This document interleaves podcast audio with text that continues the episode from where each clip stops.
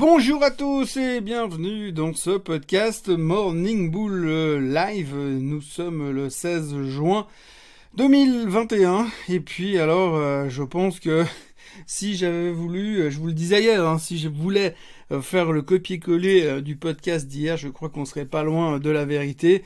oui, les marchés bougent, mais vraiment très très individuellement. Pour l'instant, c'est vraiment cliniquement mort.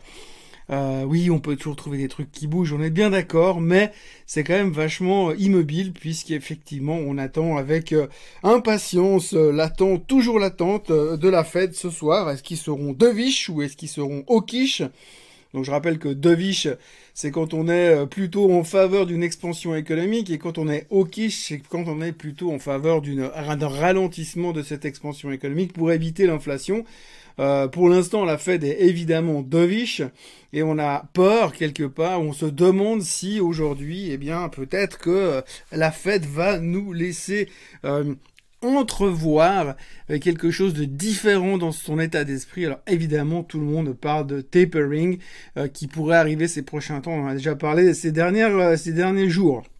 Mais en attendant, eh bien, les indices ne font pas grand-chose. Hein.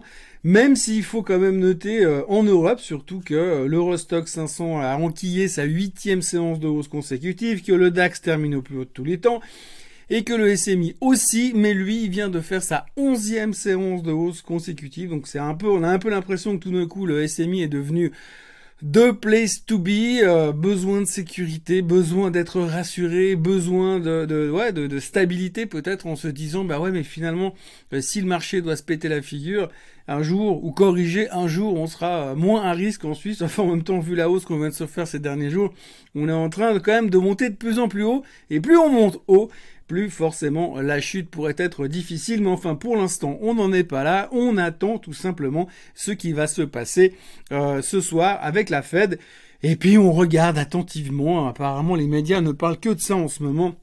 Le sommet Poutine-Biden, euh, soudainement euh, les Américains et les Russes ont trouvé où se trouvait Genève sur la carte, et puis nous, à Genève, eh bien on peut plus bouger. Autrement, eh bien, on parle toujours de Wall Street Bet. Euh, on peut, on peut y comprendre parce que c'est là que tout se passe, c'est là que l'action se passe. Euh, le plus, le plus important pour l'instant, c'est de faire circuler cette fameuse liste où il y a le nom de tous les titres les plus shortés et ceux qui sont susceptibles de se faire manipuler par les magiciens de Wall Street Bet, qui continuent à coûter une blinde au hedge fund. Euh, encore sur AMC qui continue de monter. on avait encore des chiffres hier qui sont absolument stratosphériques et qui font très très peur. Et puis, euh, autrement, dans les petites nouvelles, on retiendra qu'Airbus et Boeing ont fait la paix après 17 ans euh, de euh, bagarre au niveau des taxes douanières, des, subventions d'État, enfin bref. Ça pinaille depuis 17 ans et je crois qu'ils ont trouvé un accord hier, mais fondamentalement, ils savent même plus pourquoi ils se foutaient sur la gueule depuis 17 ans. Enfin voilà, maintenant tout va bien pour les deux principales, d'un principaux fabricants d'avions mondiaux. Donc maintenant, on va pouvoir recommencer à vendre pour de vrai, puisqu'en plus, ça recommence à voler. Et d'ailleurs, le parallèle est fait directement pour parler du baril, puisque la demande augmente sans cesse du côté de l'or noir. L'intérêt sur le pétrole revient. Étonnamment, avec la réouverture euh, du monde entier, eh bien, les gens se précipitent en direction euh, du baril, puisque forcément, qui dit réouverture dit mouvement de foule, déplacement, vacances, voyages, transport. Donc du coup, qu'est-ce qu'on fait? Comme tout ne marche pas à la batterie électrique, eh bien, on achète du pétrole qui ne continue de monter. Il passe les 72, il frise les 73 ce matin. Ça n'arrête pas de, de monter. C'est pas vraiment une surprise en ce qui me concerne, mais enfin, c'est comme ça que ça se passe. Tout d'un coup, on vient d'allumer la lumière. Et puis, du, du en parallèle, on a beaucoup d'intérêt sur le secteur pétrolier, euh, des titres pétroliers. D'ailleurs, il y avait un article aujourd'hui dans le Barons qui disait que selon euh, eux, le, le titre pourrait monter de 40% encore, alors qu'il vient explosé littéralement ces dernières semaines, ces derniers mois mais surtout 40% de hausse à venir, plus une augmentation du dividende. Je crois que Exxon était un des titres les plus détestés du marché euh, ces trois dernières années, et là, tout d'un coup, ça devient le monstre intérêt, parce que dividende, parce que, parce que target de croissance potentielle.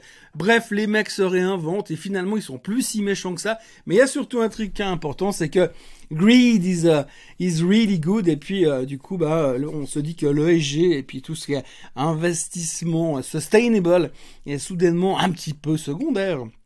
Et puis aussi, on ne peut pas s'empêcher de parler aujourd'hui des cryptos. Alors j'ai dit que j'en parlerai plus trop parce que bref, à force de me faire agresser. Mais donc je ne peux, je vais pas trop parler des cryptos. Par contre, c'est assez marrant. Je suis tombé sur un article. Enfin, on m'a envoyé un article hier au sujet euh, des nouveaux experts en crypto. Alors là, on, on je suis tombé sur une nana qui s'appelle Maren Altman alors elle donne des conseils pour investir en crypto en fonction du thème astral et le tout à moitié à poil. Donc c'est sûrement l'avenir en tous les cas, je sais pas, mais c'est assez hallucinant et quand on voit euh, ce genre de choses, on se dit toujours qu'en fait l'être humain peut pas aller plus bas, mais en fait visiblement c'est toujours extrêmement possible de faire beaucoup mieux ou beaucoup pire, comme on pourrait dire en langage commun.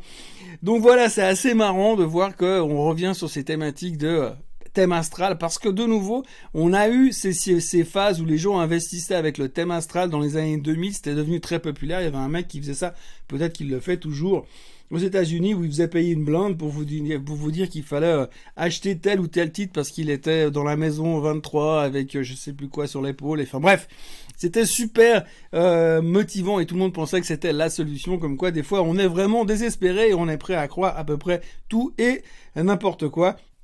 Sauf qu'en plus, celle-là, elle est en soutien-gorge. Bref, autrement, on notera aussi que Michael Burry est de retour. Donc Michael Burry, c'est le fameux gars euh, du Big Short, c'est le gars qui avait vu venir la, la crise des subprimes et c'est le gars qui avait acheté du GameStop euh, avant que Wall Street Bet s'y intéresse. Donc euh, le gars, il a, il a une particularité, il est souvent juste. Hein.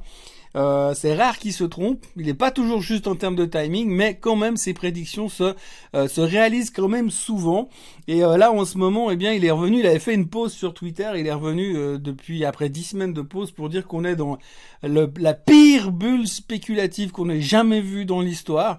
que ce soit sur les tech stocks, que ce soit sur les sur le Wall Street, enfin, sur les meme stocks ou que ce soit sur les euh, les, cryptos, évidemment, euh, il dit que les gens ont complètement perdu la raison et puis que ça va finalement se retourner euh, contre nous. Et ici, il a sorti un nouveau hashtag qui s'appelle Flying Pigs 360, Flying Pigs 360. En fait, il, il se réfère plus ou moins à cette vieille adage boursier qui dit que les boules font de l'argent, les bears font de l'argent et les cochons finissent à la boucherie. Donc voilà, ça veut dire que quoi? Ça veut dire qu'un de ces quatre, ça va se retourner contre nous et qu'on va se faire démonter.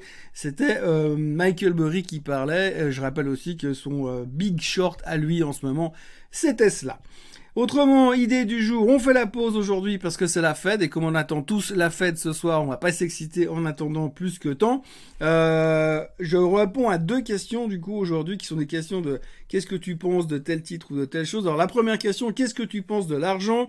Euh, Moi j'en ai acheté sur le tracker SLV et je pense euh, la revendre autour des 35. Qu'est-ce que c'est Qu'est-ce que tu en penses? Est-ce qu'il y a plus à faire? Blablabla. Bon en gros, l'argent, moi je suis hyper bullish dessus parce que quand on regarde le, le, le graphique de l'argent, en fait il fait pas grand chose depuis des années. Il intéresse pas grand monde depuis des années. Euh, L'or lui a volé la vedette et aujourd'hui, ben, il faut pas oublier que l'argent, il a un gros avantage, c'est qu'il est massivement utilisé dans les nouvelles industries, dans les nouvelles technologies. Donc il y a déjà une demande réelle pour le côté industriel. Il y a aussi une demande réelle parce qu'on cherche aussi quelque part à avoir euh, des assets tangibles entre guillemets. Euh, surtout dans des périodes où on est très très haut. Et euh, techniquement, il s'est pas mal excité ces derniers temps et on a construit un immense triangle euh, qui a commencé autour des 15 dollars et qui a fait des tops autour des 26. 26 est aujourd'hui notre résistance principale sur l'argent. Et moi, mon objectif, c'est de voir casser cette résistance des 26. Et je pense que du moment où l'argent va s'établir durablement en dessus des 26-27 dollars, à ce moment-là, on va attaquer une, une hausse assez verticale qui va nous emmener en direction des 35-36 dollars qui sont l'objectif intermédiaire. Mais si je regarde ça sur le très long terme, je serais même pas surpris que l'argent nous double carrément de valeur dans les 12-18 euh, mois pour euh, de l'investissement un petit peu plus long. Mais à court terme, je pense que d'ici la fin de l'année, on peut facilement aller en direction des 35 euh, avec le, target principal, c'est cette cassure de cet immense triangle dans lequel on est. Et pour moi, en termes de timing, la cassure devrait se réaliser entre maintenant et la fin de l'été. Deuxième question, qu'est-ce que tu penses d'Alibaba? Alors Alibaba, euh, je pense que la problématique d'Alibaba, que ce soit technique ou fondamental. D'abord le côté fondamental, c'est une super boîte. Les résultats sont canonissimes. La croissance est phénoménale, malgré qu'ils ont constaté une baisse de croissance dans leur e-commerce. Ils arrivent quand même à générer une croissance globale pour la société. Ils cartonnent dans le cloud. Franchement, tout va super bien au niveau euh, d'Alibaba, même s'ils ont été amendés il y a quelques temps par euh, le gouvernement chinois. Mais c'est justement là que le bas blesse, c'est que finalement la qualité qualité des résultats et les qualités fondamentales d'Alibaba n'est pas à remettre en cause, mais la problématique qu'on a aujourd'hui, c'est que les gouvernements, enfin surtout le gouvernement chinois, mais aussi un petit peu le gouvernement américain, leur sont tombés dessus pour des questions de régulation. Euh, Alibaba a eu de la peine n'a pas réussi encore à vendre sa division euh, fintech qui est Ant, qui devait arriver en bourse, qui a été stoppée par le gouvernement chinois. Puis après, on a eu la disparition de Jack Ma, où on suppose fortement que le mec il, s'est fait embarquer euh, par les Chinois pour une rééducation mentale. Euh, donc du coup, il y a tout un aspect politique qui retourne, euh, qui tourne autour d'Alibaba, qui fait qu'aujourd'hui, il y a un petit peu une fuite où les gens ne veulent plus être dedans parce que euh, trop de questions qui sont qui sont en dehors de nos mains. il y a, on n'est plus vraiment concentré sur les fondamentaux ni sur le technique et on a vraiment peur de ce que pourrait faire le gouvernement chinois, entre autres mettre la main sur ce géant du e-commerce quelque part, on a un peu l'impression qu'ils ont déjà mis la main et que c'est eux qui donnent les ordres. Tout en haut, c'est un peu le sentiment que ça donne. Et c'est aussi pour ça que je pense qu'il y a pas mal de gens qui ont vendu, vendu, vendu, vendu. D'ailleurs, on le voit sur les graphiques, le titre ne fait que de baisser depuis des mois. Et aujourd'hui, il se trouve à des niveaux qui sont euh, très très bas si on regarde par rapport au target moyen que les analystes attendent. Le target moyen euh, sur Alibaba à 12 mois est de 300 dollars, savoir euh, quasiment 50% plus haut de là où on se trouve aujourd'hui. Techniquement, on est posé sur un long term trend. Là, tout de suite maintenant, à l'instant où je vous parle, donc quelque part, ce serait un niveau d'achat. Mais si elle casse cette tendance baissière, qui est déjà renforcée par un croisement de moyenne mobile 50 et 200 jours, ça laisserait supposer quand même qu'on n'a pas fini de, pleurer au niveau d'Alibaba. Mais je crois encore une fois que la plus grosse problématique d'Alibaba n'est pas du fondamental, c'est pas du technique, c'est du politique. Et quand il y a le politique qui se mêle euh, de la finance, eh bien ça se finit rarement très très bien. Et euh, c'est pas que la, la, boîte est mauvaise, mais c'est qu'on est mal à l'aise avec le fait que les politiques mettent un peu trop le nez à l'intérieur de la société. Et aujourd'hui, c'est au-delà d'être des politiques, c'est quand même plus ou moins le parti communiste chinois qui est en train de faire ce qu'il veut à l'intérieur. Donc je ne sais pas trop quoi dire s'il n'y avait pas cet aspect politique, je vous dirais, vendez votre grand-mère pour acheter de l'Alibaba. La problématique, c'est qu'on ne sait pas trop comment ça va se terminer, mais ni même si ça va se terminer un jour. Et ça, ça crée un stress massif qui fait que les gros investisseurs se disent, bah, pour l'instant, tant que c'est pas plus clair, euh, je sors du problème et on verra ça plus tard. Il sera toujours temps d'y revenir le moment où les choses se décompteront et où le ciel redeviendra un peu plus bleu pour Alibaba. Voilà, c'est tout ce qu'il y avait à dire. Euh, je vous souhaite une excellente journée. Pour ceux qui sont à Genève, je vous souhaite bonne chance si vous décidez de sortir dans la rue parce que ça va être très compliqué aujourd'hui. Moi, je vous retrouve demain à la même heure et au même endroit pour un nouveau podcast ou bien alors sur la chaîne Suisse Côte euh, Suisse où vous retrouvez les vidéos qui correspondent plus ou moins à ce podcast. N'oubliez pas également de vous inscrire au Suisse Côte Trading Days qui aura lieu le 24 juin en direct depuis le PFL. Alors malheureusement, vous pourrez pas être là dans la salle, mais vous, on, vous verra, enfin, vous nous verrez en direct euh, filmé euh, durant cette, cet événement. Je vous souhaite une très belle journée et on se voit demain. Enfin, on s'entend demain.